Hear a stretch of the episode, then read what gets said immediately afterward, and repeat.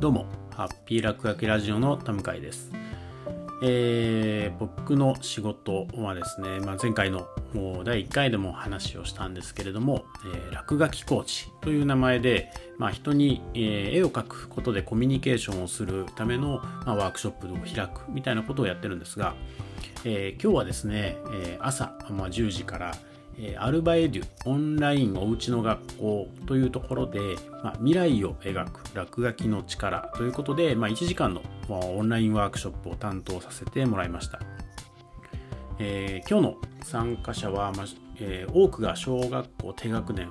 今日なんか画面を見ていた限りだと、えー5歳っていう方もいたんですけれども、えー小学生がまメインとなって、まあ、親子で参加していただくワークショップを今回担当させていただきました。えー普段は、えー僕はですねあの大人向けのワークショップをすることが多くて、えー子供向けというのもですね頼まれてやることはあるんですが、まあ、今回は、えー全部で80人ぐらいの参加者に来ていただいて、まあ、この大きい人数でかつ、えーオンラインということで、まあ、実際、えー始まるまでなかなかあドキドキするところもある、まあ、一日で、えー今はですね、まあ、それが無事に終わって、まあ、かなりほっとしているという状況です。で最終的な参加者の年齢層を教えていただいたとか知ったのが、まあ、結構ですね3日前ぐらいだったんですが、まあ、その時に思ったよりも年齢層が低いなということに気づきましてで一番何に困ったかというと、まあ、今いつも大人向けにしかもその場で話していればよかった内容を、まあ、いかにオンラインで、えー伝えまあなんて言うんでしょう双方向にやり取りができるんだけれども人数が多くて難しい状況で、え伝えてどれだけこう飽きずに、ま、聞いてもらえるかかつ、ま言葉の意味だったりとか、まあ、少し噛み砕きを入れてどういうふうにするかということで、まあ、結構その準備をする中で自分がこうどういうことを伝えたいのかなみたいなことを考えることができて、ま、それはそれですごくいい時間だったのかなと思います。えー最後にはですね皆さんからありがとうございましたという声ももらえて、えーなかなか良かったんですが、まあ、ちょっとそこで気づいたことを、えーお話しできればなと思っています。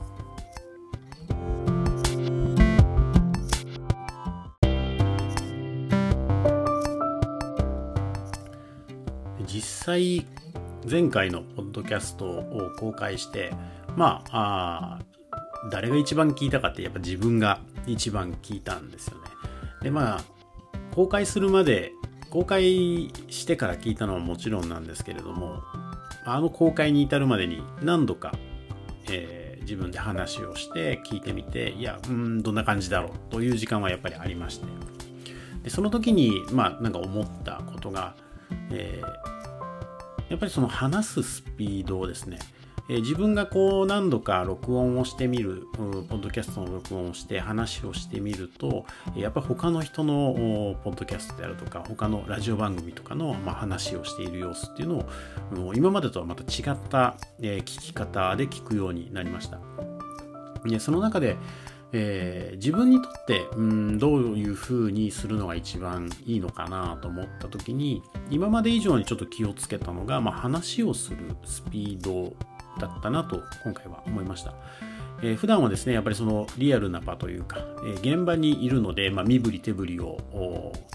入れたりであるとか、まあ、会場中を歩き回って少し、えーテンションを上げるというかみんなを鼓舞していくようなあスタイルで自分が話すことがあ多いなとまあうすうす気づいていたんですが、えーその時の、まあ、話し方話のスピードであったりとかを、えーそのまんまこのオンラインの場に持ってきた時に、えー動きだったりとか、まあ、目線目配せみたいなものが全て、えー全てとは言ってもかなり落ちてしまうのでただ話が早いだけになってしまうなということに、まあ、自分で話したものを聞いていて気づきました。なので、えー今どちらかというと僕は少し自分の中ではゆっくり話しているうようなペースだとは思っているんですがもしかするとこれが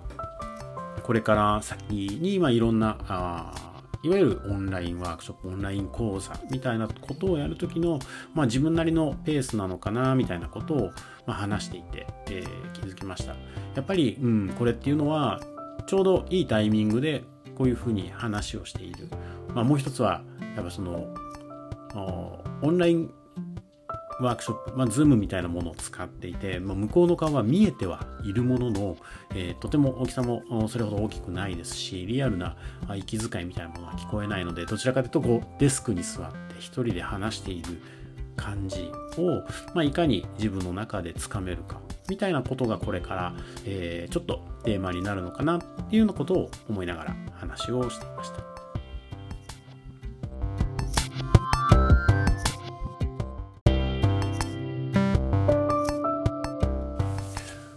僕の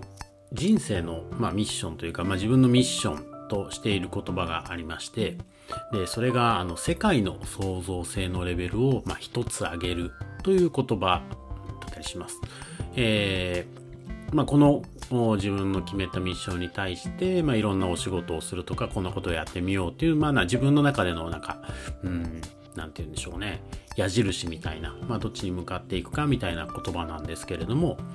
まあ、あの、レベルを一つ上げる。ちょっとゲームっぽく、まあ、楽しくなればいいなっていうところのイメージもあるんですが、まあ、今回、えー、いろんなおこ、えー、子供たちに、まあ、この言葉を伝えるにあたって、創造性っていう言葉をどういうふうに伝えるといいかなというので、まあ、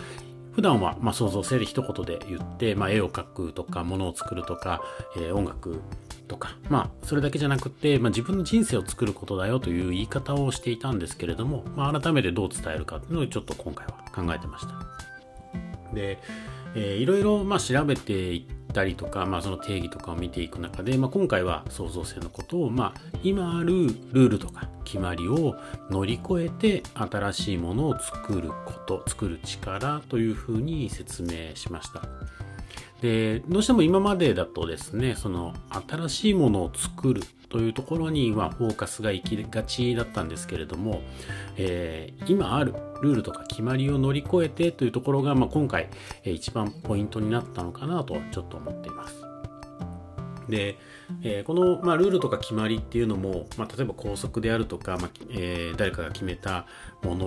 を、まあ、そうじゃ、えー、そうではない道もあるんじゃないかとか新しいものを探すために超えるというところはもちろん一つあるんですけれども、えー、今回思ったのは先ほどのその話のスピードとかも含めて自分の中で自分で作ったルールとか決まりっていうのを自分で超えていくっていうのが、えー、今回すごく大事なことかなと思いました。まあ世の中はとてもすごく、まあ、今大変な時期で、えー、自粛であったりとか、まあ、子どもたちも学校が休みだったりして、えー、いつもとは本当に違う状況になってしまったんですけれどもだからこそ、まあ、今までを超えて次新しいものを作る、まあ、前向きに捉えるとそういうチャンスということもできるのかなと、まあ、そんな風に思いました。で、えー、まあ、そのオンラインワークショップ、まあ、子どもたちには、まあ、少し大人の立場からま偉そうに言ってるんですけれども、まあ、これ誰に向けた言葉かって言ったらもう自分自身に向けた言葉なんだなっていうのを、まあ後からちょっと噛みしめるように感じてまして、今まで、まあ、いろんなことをやっていろんなことを積み上げてきたんですけれども一旦、まあ、それにこだわることなく、まあ、次に行く、まあ、いい機会になったのかなと今回時間をいただいて、えー、思ったりしました。というわけで、えー、今回2回目の、えー、ポッドキャスト配信は、まあ、この辺で、えー、また次回、えー、お会いできることを楽しみにしています。さよなら。